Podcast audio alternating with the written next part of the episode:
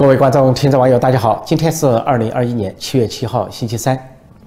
在中共建党百年大庆之后，连续发生不同寻常的情况，尤其是军方。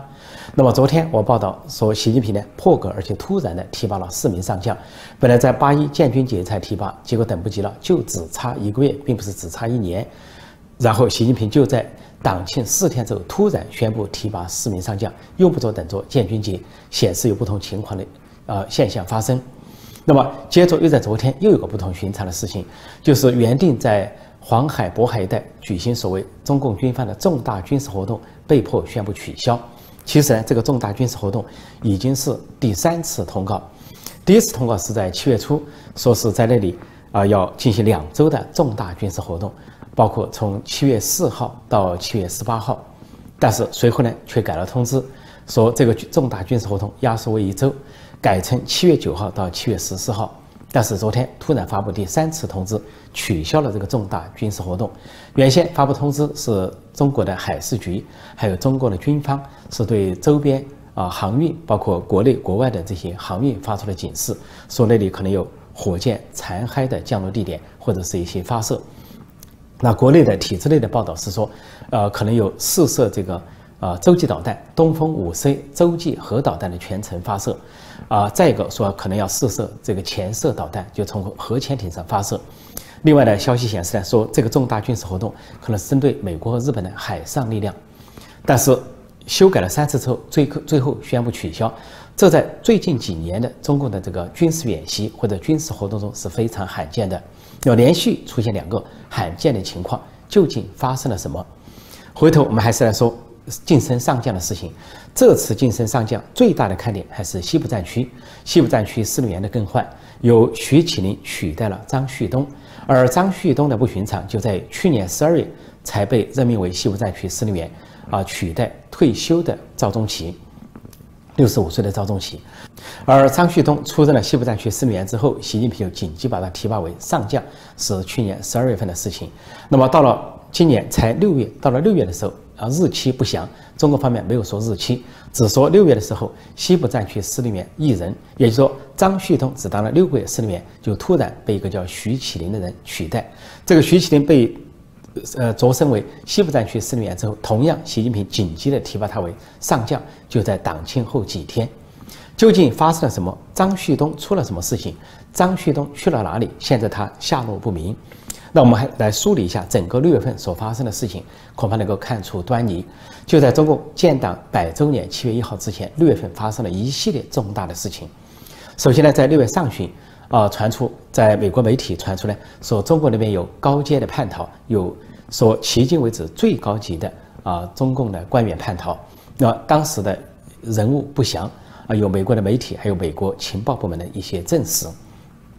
到了六月中旬的时候，就纷纷传言这个叛逃者是中共国安部副部长董经纬。中国呢随后出来辟谣，给董经纬安排了一两场活动，让他先是不录像的活动，后来是录像，但是没有发言。这个给他发布了活动之后，但是中共方面呢却承认暗示有叛逃活动，因为由习近平率领中共高层突然出现在啊这个展览馆，所谓党庆展览馆，宣称呢发誓永不叛党，叫在场的人发誓。包括正国级、副国级和在京的所有的中共重要的领导人、高层领导人全部出席。之后，中纪委又连续的发表文章，承认有叛逃。先是说，呃，回顾历史上顾顺章的叛逃，啊，说是那个给中共造成了重大的损失，然后顾顺章被几乎被全家灭族。那么，警告现在的叛逃者。再接着，中纪委又发布消息啊，承中还承认呢，中国高层出现分裂，又回顾了历史上。啊，张国焘和王明跟毛泽东之间的斗争，说是两次重大的分裂，那么就暗示现阶段也发生了中共高层的分裂，那么就承认有叛逃事件。在叛逃事件之后呢，到了六月中旬的时候，在大概在六月二十二号、二十三号，突然北京调兵，当时的北京的市民和北京体制内的人目睹啊，有这个重兵三万多重兵从调入北京，直接进了鸟巢，就是呃这个。奥运场馆也是中共这次搞彩排彩排的地方。那么大大家以为说是去彩排，并不是彩排，因为鸟巢可以装很多人，光观众席就十万人，而空场地又可以装数万人乃至十万人之多。所以，除了参加彩排的这些啊中共的这些队伍之外，调集三万重兵完全可以入住，而且它还有呃非常呃坚固的宽敞的地下室结构。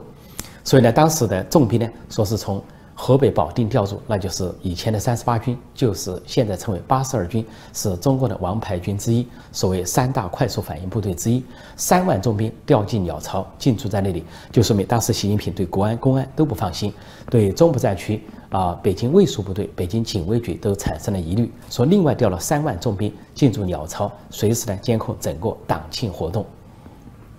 再之后，就发生了一个更不寻常的情况，就是原定六月二十九号举行的盛大文艺汇演在鸟巢举行，结果呢，突然提前一天，呃，是半夜通知提前，提前了六月二十八号举行。根据中共呢，一切这个按部就班，像这个叫极权主义美学，一丝不苟啊，步调一致，纳粹德国式的。这个钢铁步调很少能够出现这样的变动，因为那样的变动意味着所有的党和国家领导人都要改变行程，也意味着所有的演员演职员改变行程，也意味着周边的警卫布防全部都要改变。因此，提前二十四小时改变，显示发生了不同寻常的情况。当时我就说，有可能有某种势力、某种反对势力，比如国外的、国内的，或者是反西势力，有某种策划，要把鸟巢的。这个按时间、按地点一锅端，或者针对习近平有下手的举动，当时呢原因不详，呃，但是当时也在互联网上传出说北京发生了未遂政变。那么当时呢，因为我没有得到可靠的消息，依然没有做未遂政变这方面的报道。那么现在回头来看，张旭东的去处、去向和下落就大为存疑，因为张旭东就是在六月份被解除了。西部军区司令员这个职务，而这个徐启林就是调上了西部军区司令员这个职务，就在六月份，但是查了所有的资料，没有显示六月几号。而张旭东成为西部战区司令员上将，只有半年时间就由受宠变为失踪，使人感觉到这里面有重大的事态发生。其实我前面提到过，西部战区是中共五大战区中管辖范围最大的战区，呃，它。叫做七省区加一市，七省区就包括啊西西藏、新疆啊，还有这个青海、宁夏啊、甘肃，然后是四川，然后是云南、贵州，然后是呃广西，还有就是重庆市这个范围所覆盖范围非常大。而且呢，西部战区现在高度敏感，因为中印对峙严重对峙，呃，去年呃到今年对峙了大半年，在二月份说是撤军，呃，但是呢，现在新的对峙又出现了，就在。六月份发生一系列不同寻常的时候，就在鸟巢的文艺大型文艺汇演提前一天的时候，在印度方向传出了警讯，那就是印度突然向中印边界增兵，说中国方面呢在西藏和新疆军区呢出现了兵力调动或者是机场的修建，印度迅速的反应向前线增兵，印度已经在前线聚集了十五万军队，然后在六月二十八号就中共提前一天进行文艺汇演的时候，印度突然增兵五万。增兵到前线，使今年所中印边界集结的印度重兵呢，比去年多出了百分之四十四，就将近一半的军力。然后，印度这次征兵呢，是一个异乎寻常的姿态，是不是采守势，不是防御，而是说转守势为攻势，采取进攻态势，就是由以前被动的防御转为进攻型的防御，随时可以出击。那么，中国方面的报道说，印度呢试图要夺取中国的领土，也就是说，可能要夺取西藏。而印度的征兵就是在中国国内啊，从北京到西部战区发生一系列复杂的情况下，从政界到军方都发生了复杂的情况，突然出现了印度征兵，而且史无前例的出现了进攻态势。那么回头就来看焦点人物还是张旭东。那么张旭东究竟发生了什么？那么有两种可能，一个是政变未遂政变，另一个就可能是叛逃。那有人说他是西部战区司令员，怎么在北京发生发动政变？其实这个张旭东的来历很不简单，他曾经出那个中共三大王牌军的军长，就是三十九军军长，现在改名叫七十九集团军。中共有三大王牌军，又叫做三大快速反应部队，就原先称为三十八军、三十九军、五十四军。后来经过二零一六、二零一七年的整改之后，改改了番号，可能习近平出于某种迷信，改了番号，三十八军改为第八十二集团军，住在河北保定；三十九军呢，改为第七十九集团军。啊，住在呃辽宁省的辽阳市，还有五十四集团军呢，呃改为第八十三集团军，住在河南省的新乡市。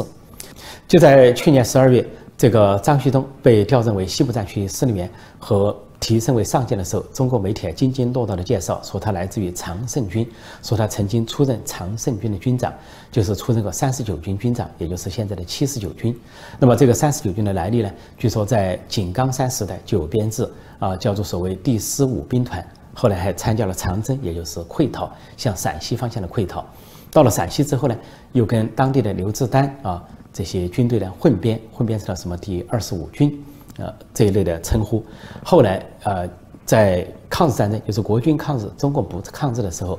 这个二十五军呢又编入了，先后编入中共的八路军和中共的新四军，以便让国民政府给他们军饷。但是呢自己并不打仗，而是在背后扩大地盘。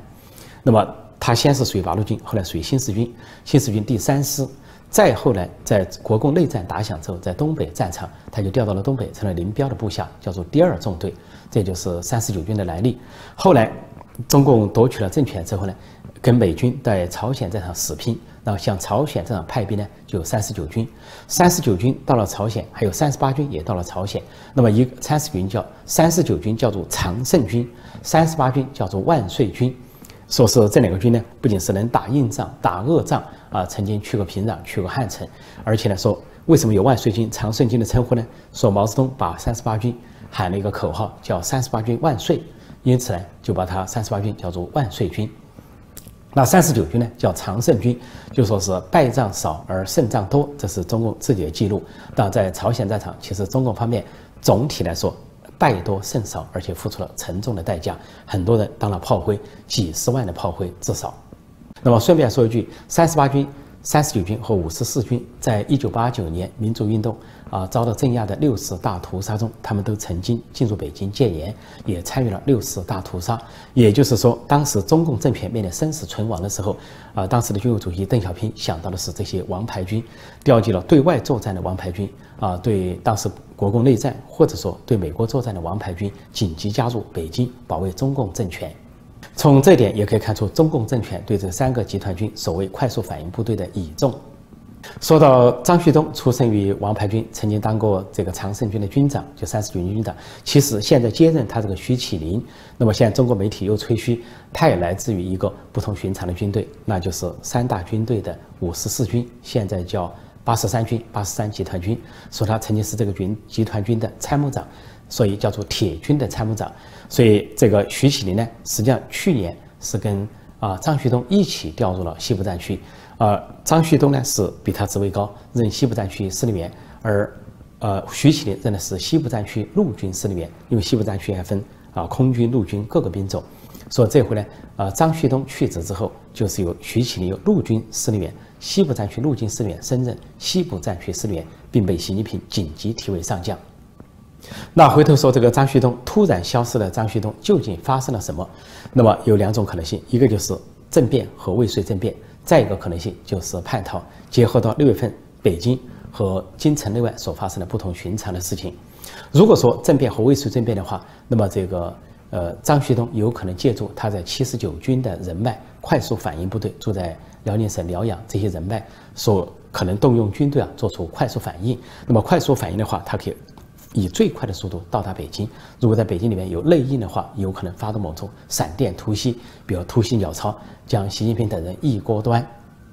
如果当时有政变计划或者政谋政变预谋的话，极可能发生的情况就是在最后一刻走漏了消息，走漏了计划，不慎走漏。就发生了两个不同寻常的情况，一个情况就是习近平突然调集三万重兵进驻鸟巢，就是极大的可能是从河北保定，就是三十八军，就是现在的八十二集团军抽调了重兵进入鸟巢来保卫习中央。第二个不同寻常的情况就是突然把二十九号的会演，六月二十九号的盛大文艺汇演，党和国家领导人都会出席，突然提前一天改到了六月二十八号。通过这种突然的时间改变，恐怕就躲开了那一场政变。所以，呃，张旭东有可能发动了这个政变，但是成为未遂政变。那么，如果是这样的话，他本人可能被捕，现在可能监禁之中，因为六月份他当了半年的。这个司令员之后下落不明，而因为张旭东并不是像前任赵宗奇那样按照年龄退休，那么他是一九六二年出生，五十九岁，而取代他的徐启林也是一九六二年出生，五十九岁，所以这里不存在退休与否的问题，那就是发生了异常的情况。再一种可能就是叛逃，就是这位张旭东西部战区司令上将叛逃。那么本来在六月份就传出了叛逃的这个消息，在中美两国闹得沸沸扬扬。虽然说国安部副部长董经纬是最大的可能性，或者说如果不是董经纬的话，那就是跟董经纬，啊相同级别的官员或者更高级别的官员，国安部副部长或者国安部部长或者是其他的官员，中共辟谣了董经纬，没有辟谣其他人。而美国方面显示的消息呢，从情报部门到新闻界所透露出来的消息显示，所以最高级别的官员叛逃。那么除了国安部、公安部之外，那么军方也有可能。呃，那么西部战区司令员如果张旭东叛逃的话，完全有可能，因为当时呢在中印边界出现了异常，就是印度突然调集重兵，那么西部战区有撤换司令员，所以这些扑朔迷离的情况就可能。有这么一种可能，就是张旭东通过印度叛逃美国。那么，通过印度叛逃美国，他也可以揭露出啊，这是跟大瘟疫相关的一些重大信息，比如说，呃，他所了解的大瘟疫。另外，有可能呢，在印度啊三四月份发生严重的疫情之后，印度方面高度的怀疑是中共在投毒。那么，可能这个张旭东如果经过印度叛逃美国的话，也可能提供这方面的重要消息。那么当时印度突然派出重兵采进攻态势的话，也可能是截获了这个叛逃，或者为了掩护这个叛逃，或者由于这个叛逃的发生，怕中国方面有所动作，所以印度呢就调集重兵前往中印边界，转防御为进攻姿态。如果中共中国方面有蠢动的话，那印度就要发起致命打击。而如果是张旭东，通过印度叛逃美国的话，就极可能把这个西部战区的这个布防完全告诉了印度的军队和美国的军队。如果美印联手的话，对中共的西部进行打击的话，那就极可能精准打击中共的西部战区。另外，就在这两天，印度方面还有不同寻常的举动，除了调集重兵往中印前线做进攻态势之外，印度总理莫迪史无前例地向达赖喇嘛。公开祝寿，这在以前他们是非常忌讳的，因为呃，考虑到中印的关系呢，呃，考虑到中共的这个很慢的态度，一般来说，印度的政府提到西藏问题，提到达赖喇嘛都比较谨慎，尽量不做表态。那么达赖喇嘛，呃，和流亡藏人是一九五九年被毛泽东和中共啊逼退逼走，那么流亡在印度，以印度的北部达赖萨拉为中心建立了流亡政府，而流亡政府也实行选举，实行民主制。那么以前呢，每年七月六号是达赖喇嘛的生日，今年是八十六岁，啊，以前的印度政府都相对比较低调，即便有祝贺，那都在私下进行。但这一回，印度的多名高官向达赖喇嘛表示祝寿，而印度的总理穆迪更公开的表达了祝寿，并且给达赖喇嘛通了电话，啊，称赞达赖喇嘛，说达赖喇嘛所倡导的价值观、教义，还有倡导人们的这种生活方式啊，都值得尊敬和啊推崇。另外呢，印度的国防部长这两天也到达了前线，在拉达克地区，就是中印交界的拉达克地区视察前线部队。所有这些都显示中印边界又出现了非常微妙的不同寻常的情况。如果说印度军队采攻势的话，夺取西藏，那有可能把历史上本来就独立的西藏交还给西藏人和达赖喇嘛，而达赖喇嘛和流亡政府可以重返西藏去治理这块地区。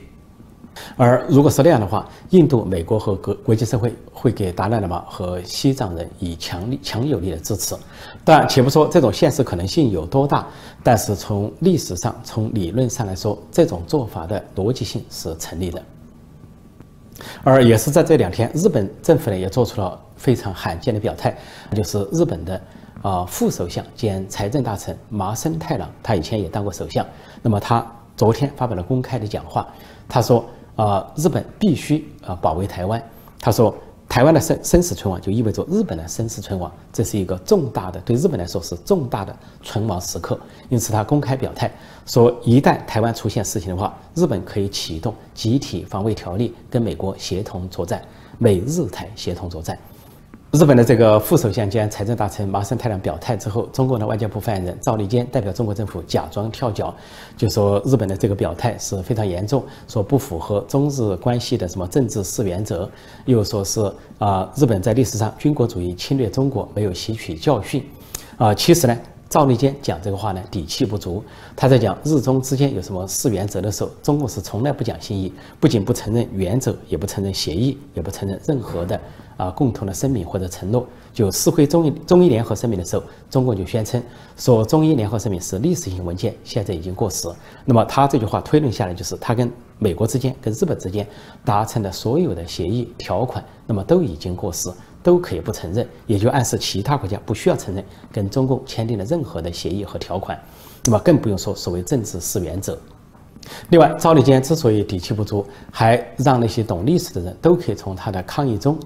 解读出上个世纪跟这个世纪中日关系的演变，因为他提到了军国主义，提到了二次大战。那么实际上，懂历史的人都知道，上个世纪啊，中日战争，也就是国军国民政府的八年抗战中，当时的态势是。中国共产党盘踞延安的中国共产党跟日军是暗中勾结，是共军跟日军勾结夹击国军，而当时的国民政府，呃，国军在蒋介石的领导下是抗日的砥柱，中流砥柱，是跟美军共同作战的太平洋防线的抗日主力。那么现在情况发生了变化，到了这个世纪，目前现在是民主的日本，那民主的日本表态了，是跟。台湾也就是跟退守台湾的中华民国相连接，跟美国相联系。那么反对的是中国共产党，就跟上个世纪的这种动态完全反了过来。当时日本是军国主义，它连接的对象是中国共产党，反击的是中华民国。那么今天的日本是一个民主和和平的国家。它联合的对象是中华民国，就是台湾的中华民国，而反击的对象是中国共产党一党专政独裁政权。